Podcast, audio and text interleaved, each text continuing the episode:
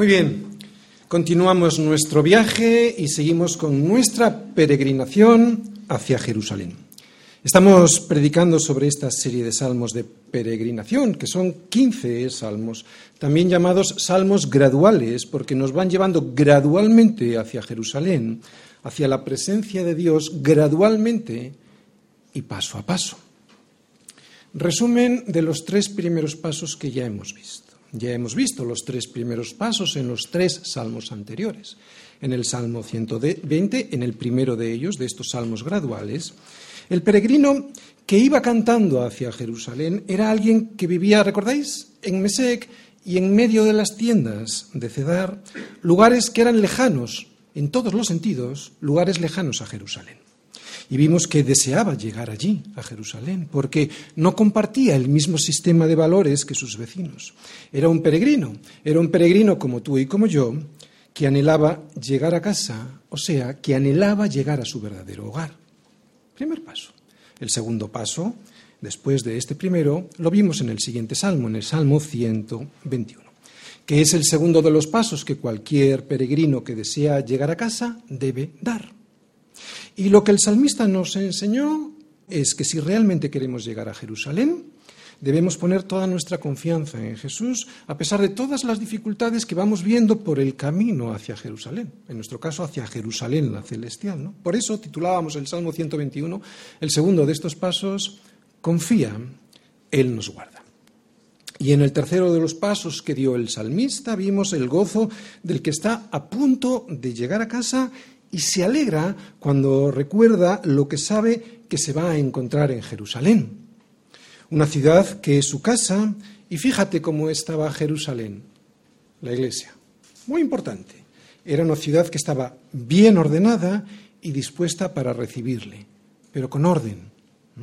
Jerusalén, una ciudad en donde se gobierna, donde se gobernaba y se hacía la justicia, y en donde él iba para poder adorar a Dios con libertad.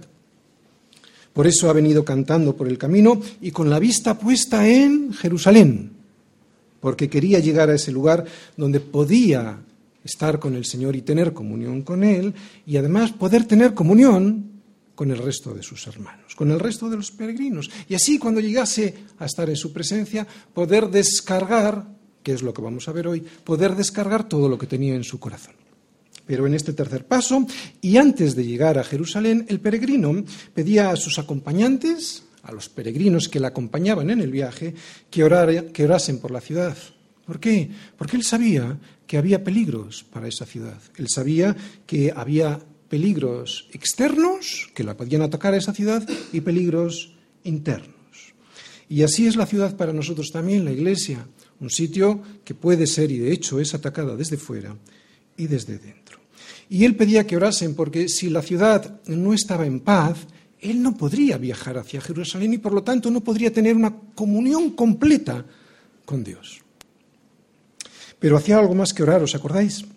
Él se comprometía con la ciudad. Él dice que se compromete con la ciudad. Él dice que buscará su bien. Y buscar su bien es participar activamente, consumar su esfuerzo con el esfuerzo de los demás para el bien de la ciudad, para el bien de Jerusalén. ¿Y cómo lo buscaría?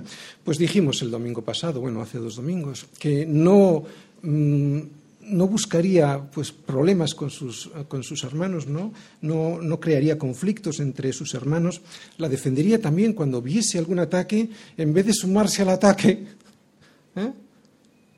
defendería a la ciudad de estos ataques externos y también de los internos. Atención, no nos sumemos a los ataques ¿De acuerdo? Porque para mí es muy gravoso. Es muy gravoso. ¿Entendéis lo que quiero decir? Todos debemos de cooperar para defenderla de los ataques y también mantendría el culto en Jerusalén. ¿Cómo? Bueno, pues a través de los sacrificios que presentaría, a través de su asistencia y también a través de sus diezmos. Todos los pasos que hemos visto, todos los salmos graduales que hemos estado viendo, estos tres primeros, son cánticos al Señor. Sin embargo, este cuarto pareciera que no lo es, pero sí lo es. Veremos hoy un salmo que es muy triste y al ser tan triste parece que no es un cántico, pero también hay lamentos que se cantan. Sin embargo, como digo, es un cántico, es un canto triste, es un salmo que va a ser cantado con dolor. Y nos va a mostrar algo muy importante este salmo, que va a ser cantado con dolor. ¿Sabéis lo que nos va a mostrar? El carácter de Dios. Algo muy importante sobre el carácter de Dios. Algo que no debiéramos nunca olvidar sobre el Señor. Algo que este salmo nos lo va a recordar de una manera muy sencilla pero contundente. Lo que este salmo básicamente nos va a mostrar, lo que el peregrino muy probablemente y sin quererlo nos va a enseñar, es algo muy importante para una vida cristiana verdaderamente santa. Cuando hablo de santidad no estoy hablando de una persona que levita, ¿eh? tipo católico, que, no, no. Cuando hablo de santidad hablo de un camino Estamos en un camino hacia Jerusalén, ¿verdad? Por lo tanto, hablo de un camino que va ¿eh? como en progresión. Vamos creciendo en ese camino, eso es santidad. Por lo tanto, necesito entender cada día más cómo es el carácter de Dios y en ese caminar lo voy conociendo. Cuando hablo de esto es a lo que me refiero, a esta vida santa que es una vida productiva. No es una vida que está, dice que, caminando por ese camino, pero constantemente cayéndose por ese camino o sentado en el borde sin avanzar cayendo en los mismos errores de siempre. Una vida completamente estancada no es una vida de santidad. ¿De acuerdo? ¿Entendemos? No estoy hablando de esa santidad perfecta porque hasta que estemos en su presencia vamos a tener problemas y vamos a caer. Estoy hablando de ir creciendo en el Señor. Y lo que este peregrino nos va a mostrar en cuanto llegue hoy a la presencia de Dios, porque hoy va a llegar a Jerusalén, lo primero que nos va a mostrar en cuanto llegue a la presencia de Dios es reconocer que Él es soberano. Qué curioso que lo primero que reconoce cuando llega a la presencia de Dios sea esto.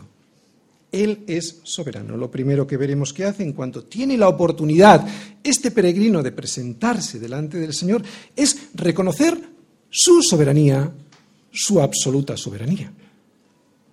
Así que antes de empezar con el Salmo 123, yo quisiera volver a resumir las estaciones por las que hemos estado peregrinando, por las que ha estado pasando este peregrino. Vamos a sintetizar con tan solo una frase lo que ha ido sintiendo hasta que ha llegado a Jerusalén, lo que ha ido sintiendo y lo que ha ido haciendo ¿eh? este peregrino. Primero, ¿qué ha hecho? Lo primero que ha tenido y ha sentido es un anhelo por salir de la corriente de este mundo que le ahogaba. Por eso, segundo, comienza a caminar. ¿Pero cómo lo hace? Comienza a caminar en la confianza de que el Señor le guarda. Tercero, siente la alegría de ir con más peregrinos, con más hermanos, al saber lo que le espera en la ciudad, en Jerusalén. Y también allí o mientras va caminando lo que hace es pedir oración a sus compañeros de viaje por su ciudad, no, y como hemos visto hace un momento, se compromete con esa ciudad. Y cuarto, que es lo que vamos a ver hoy, lo cuarto que hace en cuanto llega a la presencia del Señor es reconocer su soberanía. Ay, Señor, es que no somos conscientes de lo que significa que el sol de justicia se digne a brillar delante de nosotros. Necesito tener un corazón como el corazón de este salmista, como el corazón que vamos a ver en este poeta, para entender la enorme misericordia que significa que Dios se digne a mirar y a escuchar a un gusano tan lleno de pecado como yo. No lo hemos entendido todavía. De hecho, creo que solo lo entenderemos plenamente cuando estemos en su presencia. Otra vez lo repito porque es muy importante. Necesito tener un corazón como el que vamos a ver en este poeta para entender la, enorme misericordia que significa que Dios se digne a escuchar y a responder a alguien como yo, un gusano lleno de pecado. Es lo que vamos a leer al ver este salmo. Al leer este salmo 123 veremos que es un salmo muy corto. Es que no se necesitan muchas palabras para decir lo que va a decir el salmista. Es un salmo muy corto y sin embargo es un salmo que dice mucho. ¿Por qué? Porque a veces con tan solo una mirada se puede decir mucho. Salmos 123, versículos del 1 al 4. A ti alcé mis ojos, a ti que habitas en los cielos. He aquí, como los ojos de los siervos miran a la mano de sus señores y como los ojos de la sierva a la mano de su señora, así nuestros ojos miran a Yahvé nuestro Dios hasta que tenga misericordia de nosotros.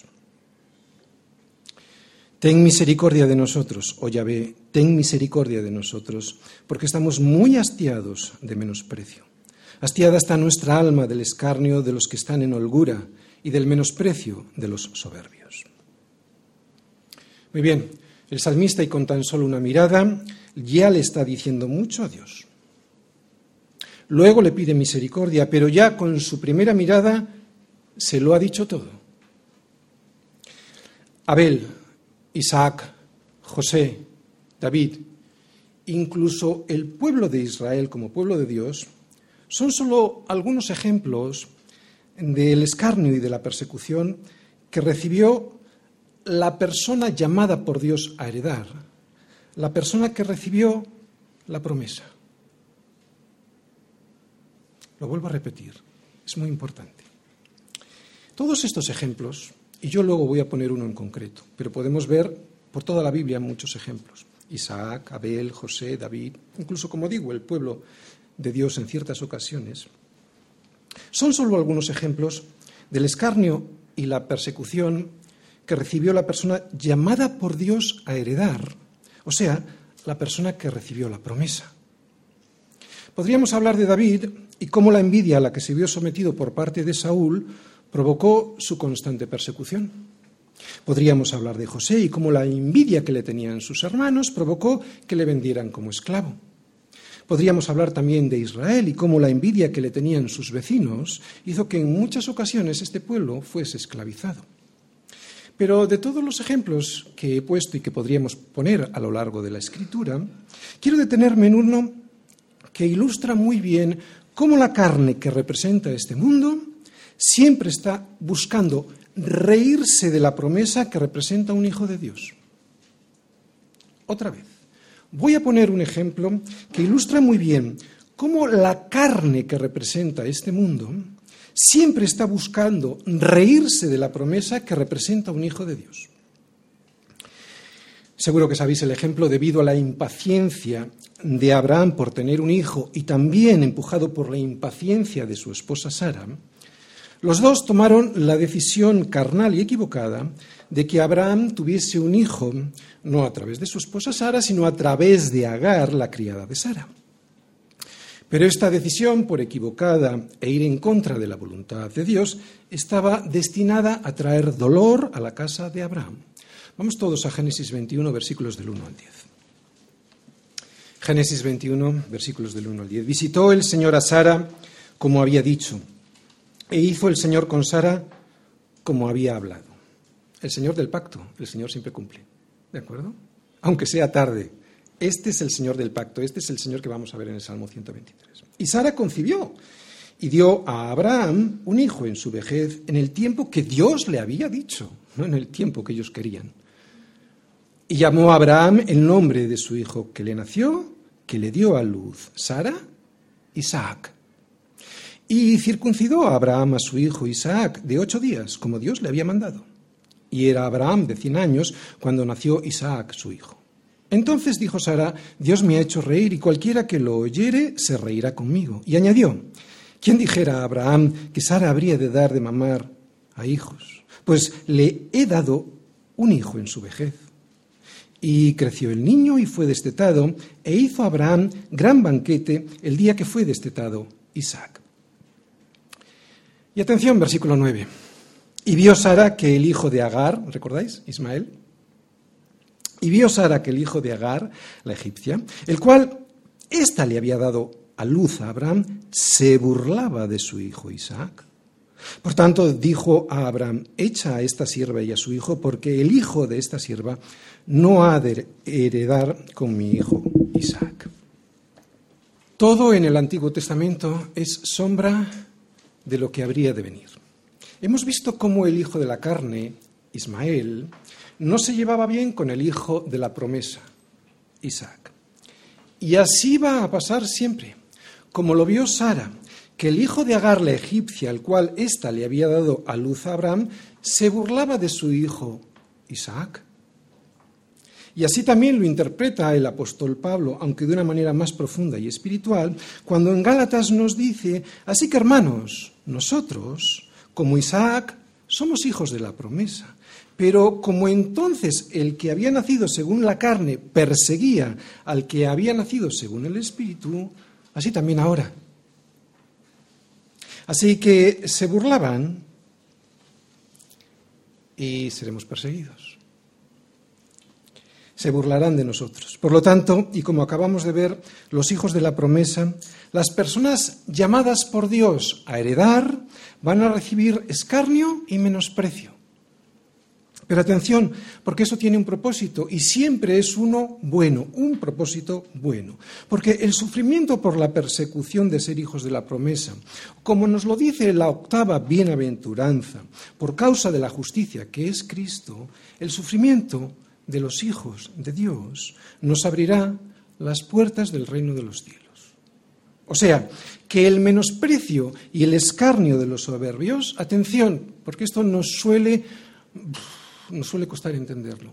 El escarnio y el menosprecio de los soberbios, lejos de ser una señal del rechazo de Dios, es una señal de su favor y de su bendición. Decía Quevedo, donde no hay justicia es un peligro tener la razón. Y aunque lo decía en otro sentido, creo que todos aquí ya hemos experimentado lo que es vivir en un mundo caído en el cual la justicia brilla por su ausencia. Por lo tanto, vamos a tener muchas posibilidades, muchas probabilidades de ser expuestos a la injusticia por tener la razón. Evidentemente, con esto lo que quiero decir es que al presentar a los demás la verdad que es Cristo, vamos a tener muchas posibilidades de que se rían de nosotros y nos persigan. De tener esta razón es de lo que estoy hablando, a esta verdad es a la que me estoy refiriendo. Porque la persecución y el escarnio que vamos a ver en este salmo no se refieren a las consecuencias derivadas de mi propio pecado. Si soy perseguido, ahora voy a decir unas cuantas persecuciones y quiero que las pongáis entre comillas, ¿de acuerdo? Si soy perseguido por mi jefe porque soy un flojo, un vago, estoy siendo muy bien perseguido. Si yo me siento perseguido por un hermano de la iglesia por estar en rebeldía yo, o por estar en fornicación, o por estar haciendo daño a mi iglesia, entonces, entonces estoy siendo muy bien perseguido. Si me persigue un profesor y me suspende la asignatura, la reprueba, porque no pego un palo al agua, entonces, entonces estoy siendo muy bien suspendido. Por lo tanto, el Salmo no está hablando de esto, ¿de acuerdo? Así que cuidado, porque en estos asuntos solemos presentarnos como las víctimas y para justificarnos solemos decir que el Señor conoce mi corazón. Claro, el problema no es ese. Claro que el Señor conoce tu corazón porque el Señor conoce el corazón de todos. El problema no es ese. El problema es preguntarte si tú conoces tu corazón y si estás bien enfocado. No vaya a ser que estés siendo perseguido porque te lo mereces. Hemos visto eh, casos en el pueblo de Israel, ¿no? Como Dios permitió su persecución porque consistía en parte de la disciplina de Dios para su pueblo. Pero incluso así, como acabo de decir, como le pasó a Israel en algunas ocasiones a las que fue llevado a la esclavitud por su rebeldía contra Dios, eso tiene un propósito, o sea, que reflexione y que me arrepienta de mi error. Por lo tanto, incluso en esas circunstancias es algo bueno. De todas formas, esto era una acotación necesaria en el Salmo. De todas formas, la virtualidad de este Salmo no consiste tanto en decirnos cómo es y cómo se comporta un mundo en el que no hay justicia. No, sino que el poder de este Salmo reside sobre todo en mostrarnos quién es Dios en un mundo en donde no hay justicia. Por eso tú y yo, al igual que vamos a ver en el salmista, no debemos poner nuestras esperanzas en los hombres y en su justicia, sino que nuestra esperanza siempre, toda nuestra esperanza ha de estar puesta en su misericordia soberana. Misericordia soberana, que es lo que le pido, lo primero que le pido al llegar a su presencia. Salmos 123. Bien, cuando vivimos en el día a día no nos damos cuenta de que, aunque todo alrededor parece complicarse, es Dios quien tiene siempre el control de todo. Siempre. Es Él quien tiene el control. Es lo que nos va a contar el salmista con muy pocas palabras. Que Dios es soberano, y que su soberanía, atención, porque esto también se ve en el Salmo, es absoluta. Y algo más, que Él derramará su misericordia sobre aquellas personas de las cuales Él tenga misericordia. Punto. Y creo que acabo de resumir el Salmo. Sé que cuesta reconocerlo porque este es el gran problema del ser humano, que no admite que Dios es Dios. y por lo tanto que no acepta su soberanía absoluta. Pero esto no solo le pasa al ser humano caído y no regenerado en su mente y su corazón, esto también nos pasa muchas veces a nosotros, a los que hemos sido regenerados a través de la palabra, a través de Cristo, ¿no? En nuestra vida diaria. Por eso, y aunque suene duro decirlo, necesitamos los problemas. Creo que algunos ya lo hemos experimentado. No, no solo los problemas, necesitamos los grandes problemas. ¿Para qué? Para poder darnos cuenta de que Él es el Rey y que nosotros no. Es la mejor manera y en realidad yo creo que la única. Tener estos problemas para darnos cuenta de esto. Cuando alguien como este salmista ha salido de su aldea y por fin llega a Jerusalén con su corazón cargado, es como cuando tú y, como cuando tú y, tú y yo llegamos a la presencia del Señor, ¿no? con nuestro corazón deseando descargar todo lo que hay en Él delante de su presencia. Pero lo interesante de este hombre es que conoce muy bien a Dios. Y es lo que vamos a aprender. Porque no va a descargar su corazón ante cualquiera, va a descargar su corazón, su alma, ante un Dios que él conoce muy bien. Y como le conoce muy bien, yo creo que hoy este salmo, este salmista, nos puede enseñar algo sobre el carácter de Dios y por lo tanto, cómo debiera de ser mi corazón siempre delante de su presencia, pero sobre todo cuando tengo problemas.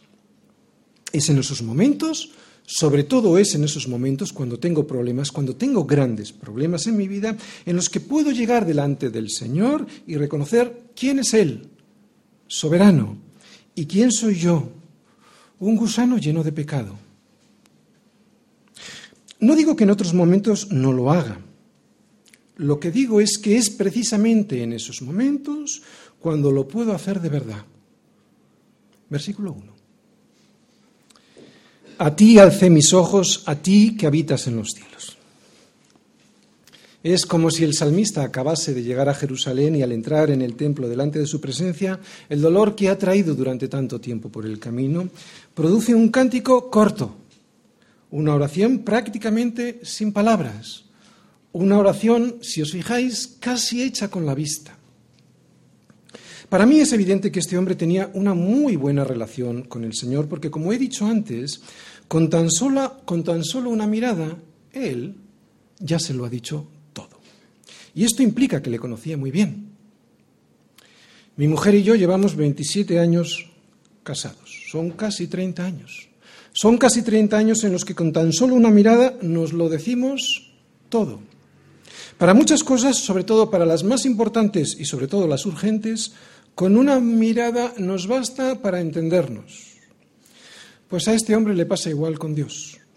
Él levanta sus ojos como diciéndole a Dios, tú ya sabes lo que me está pasando, ¿verdad? Y una cosa interesante es que, aunque este hombre sabía que el templo era un medio para acercarse a Dios, hacia donde realmente él levanta sus ojos es hacia los cielos, porque es ahí donde él sabe que habita Dios. Y otra cosa más importante todavía, que alzar los ojos y mirar al cielo es reconocer quién soy yo, alguien que está aquí abajo, y reconocer quién es Él. Es un rey sentado sobre su trono. Porque atención, en el, en el original hebreo, en este versículo, no habla de los cielos, habla del trono de Dios, habla de un Dios soberano que está reinando sobre un trono. Como digo, no solo Dios habita en los cielos, en el original hebreo, lo que literalmente está diciendo este versículo es que Él está mirando hacia esos cielos porque es allí, allí, donde Dios tiene establecido su trono. Y esto implica muchas cosas. Este entendimiento de un trono, de un rey soberano y sentado sobre su trono, implica mucho entendimiento porque esto me habla de poder. Esto me habla de control. Esto me habla de dominio, esto me habla de gobierno, esto me habla de soberanía. Y Él levanta sus ojos a los cielos por algo y para algo. Otra vez, por algo y para algo. Vamos a ver primero el por qué, para luego centrarnos en el para qué. ¿Por qué levantará sus ojos? Bueno, pues como ya lo hemos leído, es porque estaba siendo perseguido. No sabemos el motivo concreto, pero nos da igual. De hecho, hasta es mejor no saberlo porque muchas veces es la manera en la que Dios usa las experiencias de sus siervos en la Biblia para que tú y yo podamos aprovecharlas y, hacerlos, y hacer esas experiencias nuestras. Lo hemos dicho muchas veces, pero lo volvemos a repetir. Nunca en las Escrituras el Señor nos esconde el dolor y el sufrimiento de ser perseguidos por causa de la justicia, incluso de ser perseguidos por otras causas. Acordaros de la palabra que yo os he dicho, dice el Señor. El siervo no es mayor que su Señor. Si a mí me han perseguido, también a vosotros os perseguirán. El cristianismo, como titula John Stott en su libro sobre el Sermón del Monte, el cristianismo es una contracultura. O sea, es vivir la vida en discordancia, en desacuerdo, en disconformidad con el resto del mundo en ese momento. Y digo en ese momento porque mm, lo que para el mundo hoy está bien, ayer no lo estaba y viceversa. Y es aquí donde se puede ver que están equivocados. Porque la verdad, por definición, no cambia, no puede cambiar. Ha de ser estable. Y si lo que ayer estaba bien, hoy resulta que no lo está, entonces una de dos, o ayer se equivocaban, o lo hacen hoy. Por eso es para nosotros la verdad algo que no cambia. Para nosotros la verdad no es un concepto, para nosotros la verdad no es una filosofía que es siempre variable y voluble en función de mis intereses personales. No, para nosotros la verdad no es eso. Es una persona y es una persona que se llama Jesucristo y Él no cambia. Él dijo de sí mismo, yo soy el camino, la verdad y la vida. Y ese camino, esa verdad que es Jesús y esa vida, están en las Escrituras. Pues es aquí donde tendremos problemas con el mundo, en esa verdad, que no cambia, que es estable, que es una roca, que no es agua voluble, que no cambia en función de mis circunstancias o mis intereses. Es aquí donde vamos a tener problemas con el mundo. Lo que tú piensas como correcto, porque la escritura te lo ha mostrado, en el trabajo en el colegio o la universidad y hasta a veces en tu propia familia, si no es cristiana, lo van a valorar como incorrecto como mínimo. Eso, o lo que es peor, lo van a calificar penalmente como delito. Es lo que estamos viendo en nuestros tiempos. Delito de odio. ¿No te suena? Para muchos hoy en día delito de odio es decir lo que pensamos. ¡Wow! Para muchos hoy en día, delito de odio es decir lo que pensamos sobre cosas que ellos mismos, y tan solo hace tan solo unos poquitos años, pensaban igual que nosotros hoy. Asuntos sobre la familia, la vida o la muerte, la defensa y el cuidado del ya concebido, aunque todavía no nacido, sobre el matrimonio y el sexo, ya no solo provocan escarnio sobre aquellos que piensan lo mismo que pensaban ellos antes. No, ahora provoca, lo califican como delito. ¿Por qué? ¿Por qué han cambiado de opinión? Porque, como he dicho antes, la mentira es inestable, es variable. Siempre se adapta a lo que me interesa o a aquello que no me interesa. Pero la verdad jamás se adapta a tus intereses. La verdad es hoy, ayer y por los siglos. Y esto no le gusta al ser humano. Es ahí donde tendremos problemas, con Cristo, con la verdad. Pero en Jerusalén la celestial, que es hacia donde vamos caminando, estamos en unos salmos graduales que nos van llevando poco a poco hacia Jerusalén. En nuestro caso no es una Jerusalén física como este salmista, sino en nuestro caso Jerusalén la celestial. Vamos caminando hacia allí y como vemos en Apocalipsis 21.1, el mar allí en Apocalipsis 21.1, el mar dice que ya no existirá y el mar es el símbolo de lo inestable, de lo variable, de la mentira. Allí ya no estará eso. Este mundo es un mundo hostil para ti y para mí. Tú y yo estamos en este mundo, pero no somos del mundo. Y esto es algo que vemos muy claramente hoy en día. Y además, fuimos avisados por Jesús. Si fuerais del mundo, el mundo amaría lo suyo. No os perseguirían. Si fuerais del mundo, el mundo amaría lo suyo. Pero porque no sois del mundo, antes yo os elegí del mundo. Por eso el mundo os aborrece. Así que no nos sorprendamos porque cada día veamos que vamos más y más en esa dirección de la persecución. Por eso, en un mundo en el, que cada día se vuelve más violento contra nosotros, por lo que, por lo que pensamos, por Dios, tan solo por lo que pensamos, en un mundo así, ¿qué hacer?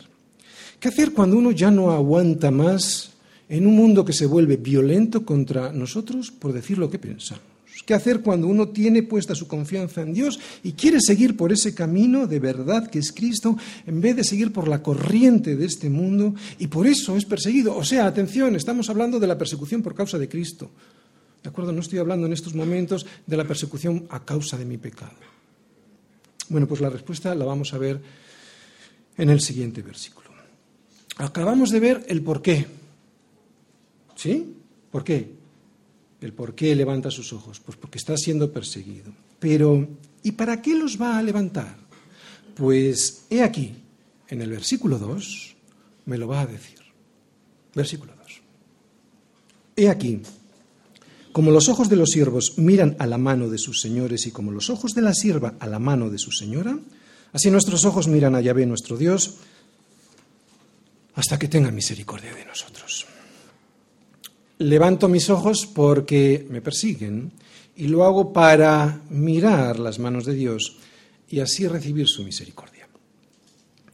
Lo primero que nos muestra la primera parte de este pasaje es la imagen de un señor y un siervo del oriente. Atención, es una imagen muy importante a tener en cuenta. Es muy importante entender bien esto porque los señores orientales no se dirigían en público a la servidumbre con palabras, sino que lo hacían con los gestos de sus manos.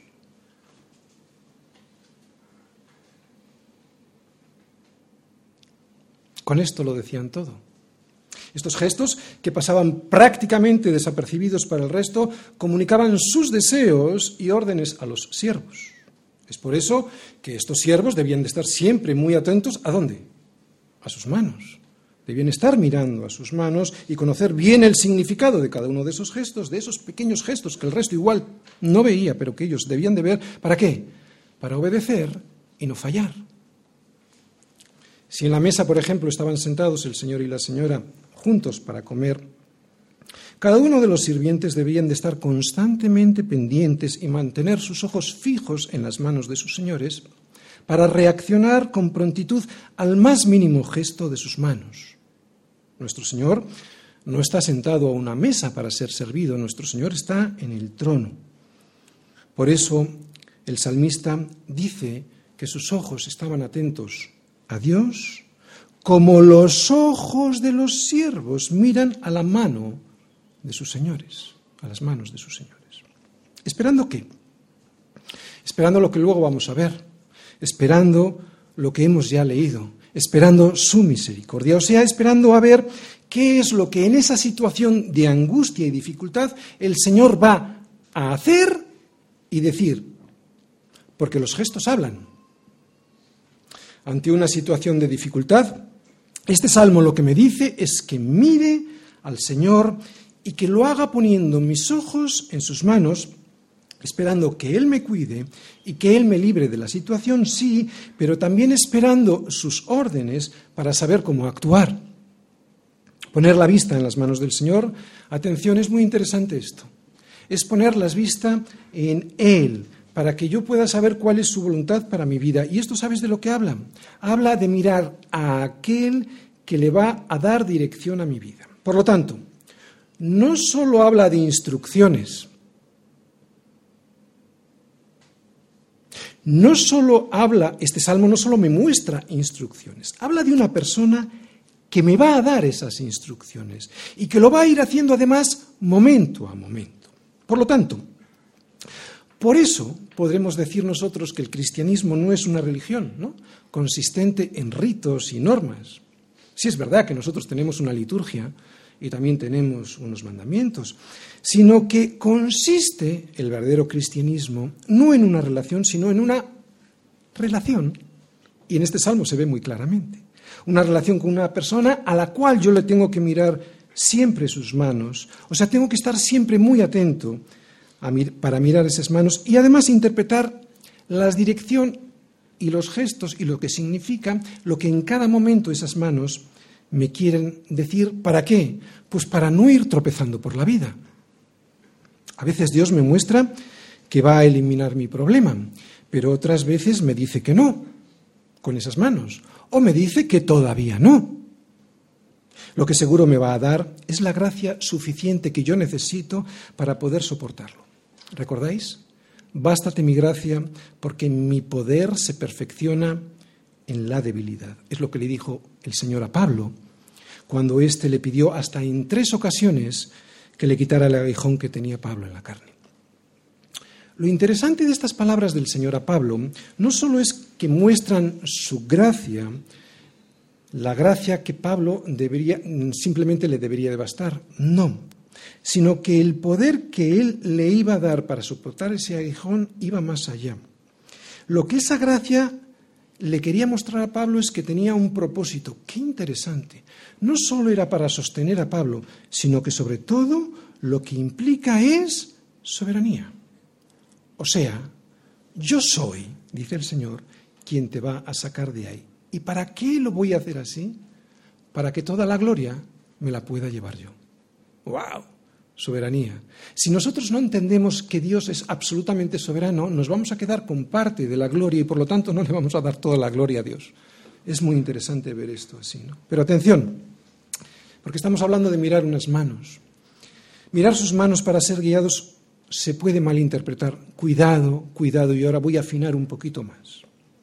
En la época del Antiguo Testamento eran necesarios los profetas para qué? Pues para que el pueblo pudiese interpretar lo que la voluntad de Dios le iba diciendo a cada momento. Incluso en la época de los apóstoles, hasta que el Nuevo Testamento se cerró en el Apocalipsis, el Señor también usó a sus hombres, a sus em, siervos inspirados por el Espíritu Santo, para ir escribiendo cuál era su voluntad para su pueblo.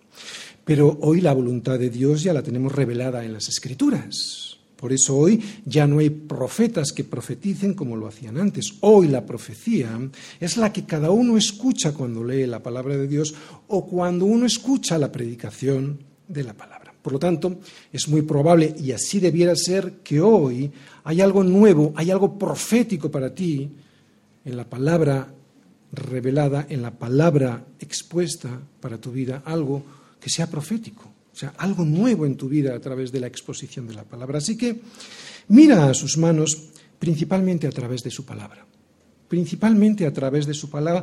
Y luego observa las circunstancias. Esto es peligrosísimo porque hay gente que solo observa las circunstancias y cree que sabe de la palabra. Y actúa en función de las circunstancias. Primero has de conocer la palabra y luego sí observa las circunstancias que el Señor provoca o permite para tomar las decisiones. Conociéndole a través de su palabra, seguro que podrás ver sus manos diciéndote en cada, momento por dónde has de ir y por dónde no. Y teniendo, eso conociendo, ¿de acuerdo?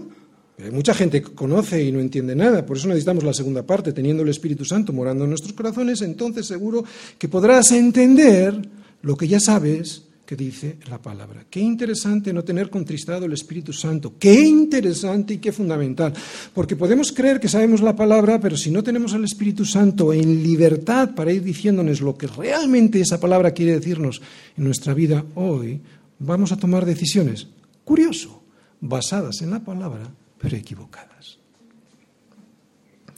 Cuando alguien conoce muy bien al Señor a través de su palabra y ya ha pasado mucho tiempo, quiero subrayar esto, pasado ya mucho tiempo con él, le pasará lo que expliqué yo que me pasa a mí con mi esposa, que con tan solo una mirada entenderá mucho de lo que el Señor le quiere decir. Pero para eso has de pasar tiempo con el Señor. Lo mismo que yo para conocer a mi esposa he necesitado pasar mucho tiempo con ella. Y cuanto más tiempo pase con el Señor, más sabré lo que me quiere decir con un pequeño gesto, con una situación, con una pequeña puerta abierta o cerrada en mi vida, con una insinuación de mi hermano, con una pequeña si yo estoy bien en el Señor y estoy cometiendo alguna equivocación con una pequeña insinuación de mi hermano también o del pastor, ¿no? O una pequeña indicación entre las líneas de mi Biblia. Esos van a ser muchas veces los gestos que el Señor va a decir, nos va a mostrar. Hay muchos creyentes, sobre todo entre los más jóvenes, atención. Cuando hablo de juventud estoy hablando de juventud en el Señor, los más jóvenes en el Señor que creen que le conocen, cuando en realidad prácticamente no han pasado ningún tiempo con Él y su palabra. Peligro. Vas a malinterpretar las señales de sus manos. Peligro, peligro. Vas a malinterpretar las señales de sus manos. Y lo que es peor, te vas a hacer un daño inmenso y se lo harás a los que te rodean. Pasa tiempo con Él. No creas porque conoces algo de la palabra, ya sabes cuál es el carácter de Dios y lo que Dios te está diciendo. Pasa tiempo con Él a través de su palabra y de repente, cuando pases mucho tiempo, vendrán situaciones a tu vida en las que seguidamente, enseguida identificarás como, eso al Señor no le va a gustar. Por ahí el Señor me dice que no. Y lo podrás decir con seguridad, porque como ya llevas mucho tiempo escuchándole a través de la palabra o a través de la comunión unos con otros, podrás interpretar bien, no solo ver, sino interpretar bien, no solo ver, sino interpretar bien lo que quieren decir sus señas. Muchas veces los recién convertidos pretenden dar lecciones a sus pastores. Cuidado. Léela todos los días. Escucha a tu pastor predicar la palabra todos los domingos. Asiste a las reuniones de oración y a los discipulados. Y no dejes de asistir porque hoy es día de paseo y me voy al centro comercial, al cine o a la playa porque hace bueno. Y entonces, entonces, y después de tiempo, conocerás al Señor como yo conozco a mi esposa y ella a mí. Y cuando Él te diga, por aquí, entenderás enseguida lo que significa. Mientras tanto, te puede decir por allá y tú entender todo lo contrario. Otra vez, mira sus manos para dos cosas, para saber qué señales te da y así no llevar tu vida al precipicio hacia la muerte, y también para saber interpretar lo que significa esa señal, estudia la palabra, escucha al pastor a través de la predicación y ven a las reuniones de oración y de discipulado para conocerle mejor, porque también en la comunión unos con otros es donde el Señor envía bendición y vida eterna. ¿De acuerdo? Es la única manera que tienes de conocer al Señor y su voluntad, de manera que cuando surja una situación en la que tengas que tomar una decisión, ya tu mente y tu corazón estén transformados de tal manera a su mente y a su corazón, que en ese mismo momento sabrás qué es lo que tienes que hacer. Pero se necesita pasar tiempo con el Señor. Cuidado con pensar que ya lo sabemos todo. A veces me preguntarás, sí, y está bien, pero la mayoría de las ocasiones, por lo menos en una iglesia como la nuestra, en que vamos versículo a versículo viendo toda la Biblia, de manera que podamos ver todo el consejo de Dios, digo, en algunas ocasiones me preguntarás, pero en la mayoría, sabrás lo que Dios te pide porque le conoces. Por eso hay muchos domingos que la gente viene pensando en hablar conmigo al terminar la reunión, pero al, al salir por la puerta me dice, pastor, quería consultarle algo, pero el Señor, en la exposición de su palabra, ya me lo ha dicho todo. Esto es profecía. ¿Por qué?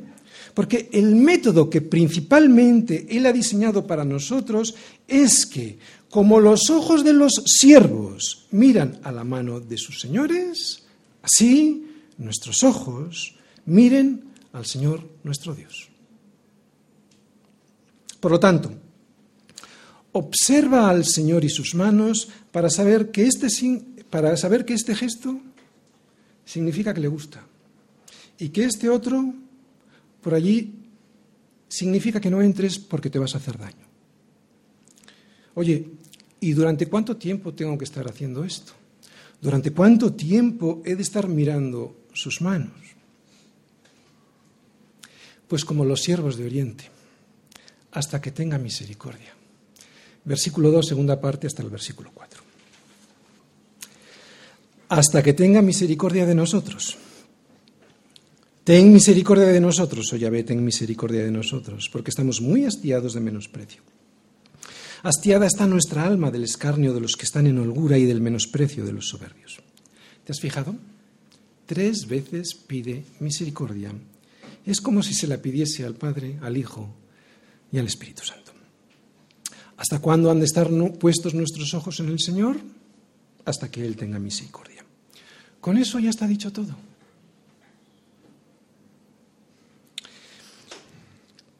Esto significa paciencia, confianza y esperanza en, el que, en que Él va a cumplir su pacto. ¿A quién se lo pide? A Yahvé. ¿Recordáis? Yahvé, en, en otras versiones Jehová. ¿Qué significa Yahvé? El Dios del pacto. Por lo tanto, va a cumplir su pacto. ¿De acuerdo? Hasta que Él, el Dios del pacto, el que te ha dado la promesa, hasta que Él tenga misericordia. Oye, pura soberanía. Probablemente quede más claro si seguimos con el ejemplo del esclavo oriental o en realidad de cualquier esclavo en la antigüedad. Para un esclavo estaba totalmente prohibido portar armas, ni siquiera para defenderse. Por lo tanto, este hombre, un esclavo, un siervo, estaba siempre expuesto a cualquier tipo de agresión. Por eso era responsabilidad de su señor defenderle. Creo que ya ha quedado con estos ejemplos definitivamente claro quién soy yo y quién es Él.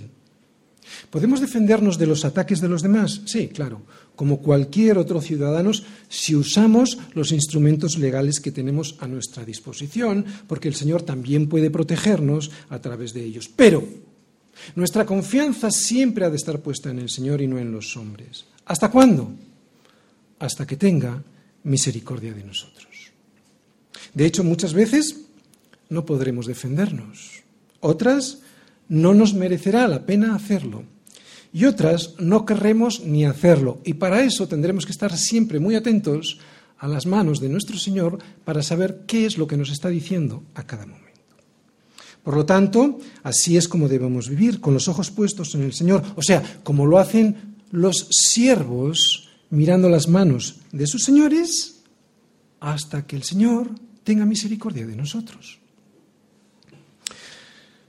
Los siervos tenían que esperar a sus señores para todo. Lo sabemos porque hasta en las películas estas que vemos del siglo XIX, yo creo que incluso hasta ahora también ocurre, los siervos no podían salir de casa si su señor no les dejaba, comían después de que sus señores comieran y no podían irse a dormir hasta que sus señores les dejaran. Es evidente que esto significa paciencia y obediencia. Pero hay algo más. Hay instrucción, pero atención, no es la instrucción de un Señor cualquiera. Hay algo más porque pareciera que este servicio al Señor es algo destructivo y humillante, con el ejemplo que hemos puesto. Y no es así, porque nuestro Señor no es como estos señores que estamos poniendo como ejemplo. Ellos solo nos ilustran del mensaje de la obediencia y de la paciencia del siervo, pero para nada esta ilustración muestra de cómo es nuestro Señor. Porque nuestro Señor no es como estos señores que hemos visto en las películas, ¿no? Egoístas, desalmados y con tan solo deseos de ser servidos. Ellos. No, nuestro Señor es bueno y es bueno en gran manera y además lo sabemos porque Él vino a servir y no para ser servido dando su vida por nosotros en una cruz, ¿verdad? Por eso cuando Él nos manda que miremos a sus manos para esperar, lo que Él tiene que decirnos no es para humillarnos, es para que esperemos, porque Él tiene lo mejor para nosotros. ¿Sabes cuál es lo mejor para nosotros? Llegamos al tema central del Salmo. ¿Sabes cuál es lo mejor para nosotros? Pues lo que pide el salmista misericordia. Hay que recordar lo que el salmista pide. el salmista, si os fijáis, no pide justicia. Lo que pide es misericordia. Y como acabo de decir, este es un tema central de este salmo y de toda la escritura, por eso lo he titulado Misericordia soberana. Es curioso, muy, muy, muy curioso, tal y como está expuesto en este salmo, porque el salmista dice que él y los suyos estaban hastiados. Y estar hastiado significa estar harto, saturado, tan lleno de algo, en este caso de escarnio y de menosprecio, que ya no se puede más, harto.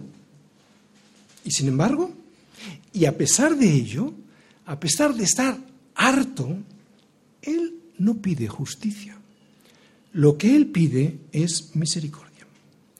Y pedir misericordia es la actitud de un corazón que sabe que no se merece lo que está pidiendo. Qué interesante el corazón del salmista. Otra vez, pedir misericordia es pedir algo que este salmista sabe que no se merece. Cuando tú pides justicia ante un tribunal, te arriesgas a que no te la den. ¿Por qué? Porque como has de presentar pruebas sobre las que basar el resultado de esa justicia que estás pidiendo, tanto el fiscal como el abogado de la parte contraria pueden demostrar que no te la mereces, esa justicia que pides, indicando ellos al mismo tiempo pues las pruebas y los argumentos por las cuales no te la mereces, aunque tú creas que sí. Sin embargo, cuando alguien pide misericordia, lo que solicita es que le otorguen algo que él mismo sabe que no se merece. Yo sé que esto no se entiende muy bien, lo de pedir misericordia, porque hoy en día este concepto de misericordia es inadmisible en un mundo en el que todo se lo merece, porque yo lo valgo. Ese es el eslogan que durante décadas nos han estado bombardeando en la publicidad, porque yo lo valgo. Pero según las escrituras, no según la publicidad, no según la corriente de este mundo, según las escrituras, lo que tú y yo valemos, lo único que tú y yo nos merecemos es la muerte, porque la paga del pecado es muerte. Sin embargo, el Señor nos promete que si levantamos los ojos a Él, la dádiva de Dios es vida eterna en Cristo Jesús, Señor nuestro. Y esto no es justicia, esto es misericordia. Si el salmista pidiese justicia, si el salmista hubiese pedido que sus derechos le fueran reconocidos, el fiscal podría haber presentado los argumentos y pruebas en contra necesarias, en contra, eh, necesarias para demostrar que, como está escrito, no hay justo ni a un uno. ¡Wow! ¡Qué peligro pedir justicia! Por eso él no pide justicia, lo que él pide es misericordia. Y esta es la actitud de un corazón de alguien que ha reconocido quién es realmente delante del Señor y claro, al reconocerlo se ha arrepentido de ello. O sea, que se da cuenta de que si pide justicia, la va a recibir. Y que esa justicia, según la justicia perfecta que Dios demanda, va a derivar en la muerte, porque como está escrito, no hay justo ni a un uno. A los israelitas por el desierto, el pecado de hablar contra Dios y contra Moisés, que era el pastor que les iba guiando, pues les fueron enviadas por ello, recordáis, ¿verdad? Les fueron enviadas serpientes ardientes que les picaban y morían. Esta es la imagen del pecado en un mundo de pecado, produciendo la muerte al hombre pecador. Pero también les fue enviada otra cosa. ¡Wow! Les fue enviada la misericordia de la cruz. Sí, la misericordia de la cruz también está en el desierto. Como una sombra de lo que habría de, venir, Moisés hizo lo que el Señor le mandó para anular el poder de las picaduras de esas serpientes ardientes. Moisés hizo una serpiente de bronce y la puso sobre un asta, y cuando alguna serpiente mordía a alguno, miraba a la serpiente de bronce y vivía. Pero claro, tenía que mirar. Jesucristo en este salmo?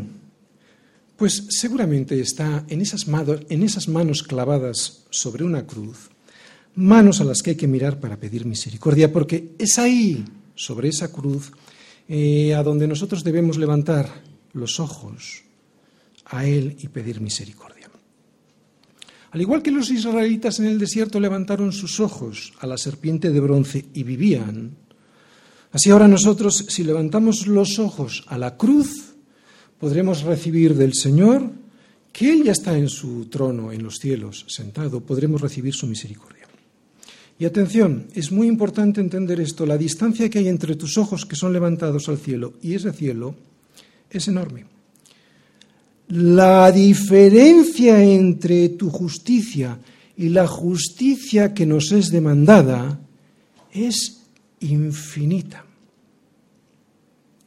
Sin embargo, el reino de los cielos se ha acercado.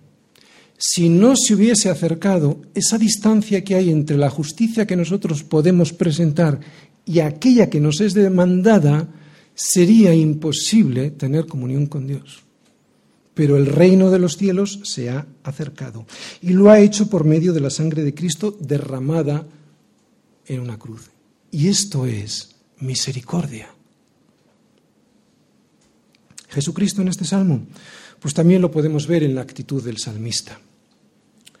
Eh, nadie fue más injustamente perseguido como lo fue Jesús y sin embargo su actitud fue como la que vemos en este salmista, en este peregrino, entregarse a la misericordia del Padre. Tres veces Jesús le pidió al Padre que pasara de él esa copa, pero tres veces lo que escuchó fue un silencio que supo muy bien interpretar las señales de la mano del Padre. Por eso dijo, no sea como yo quiero, sino como tú. Jesucristo tres veces, como he subrayado, pidiendo misericordia, tres veces al igual que el salmista. Termino.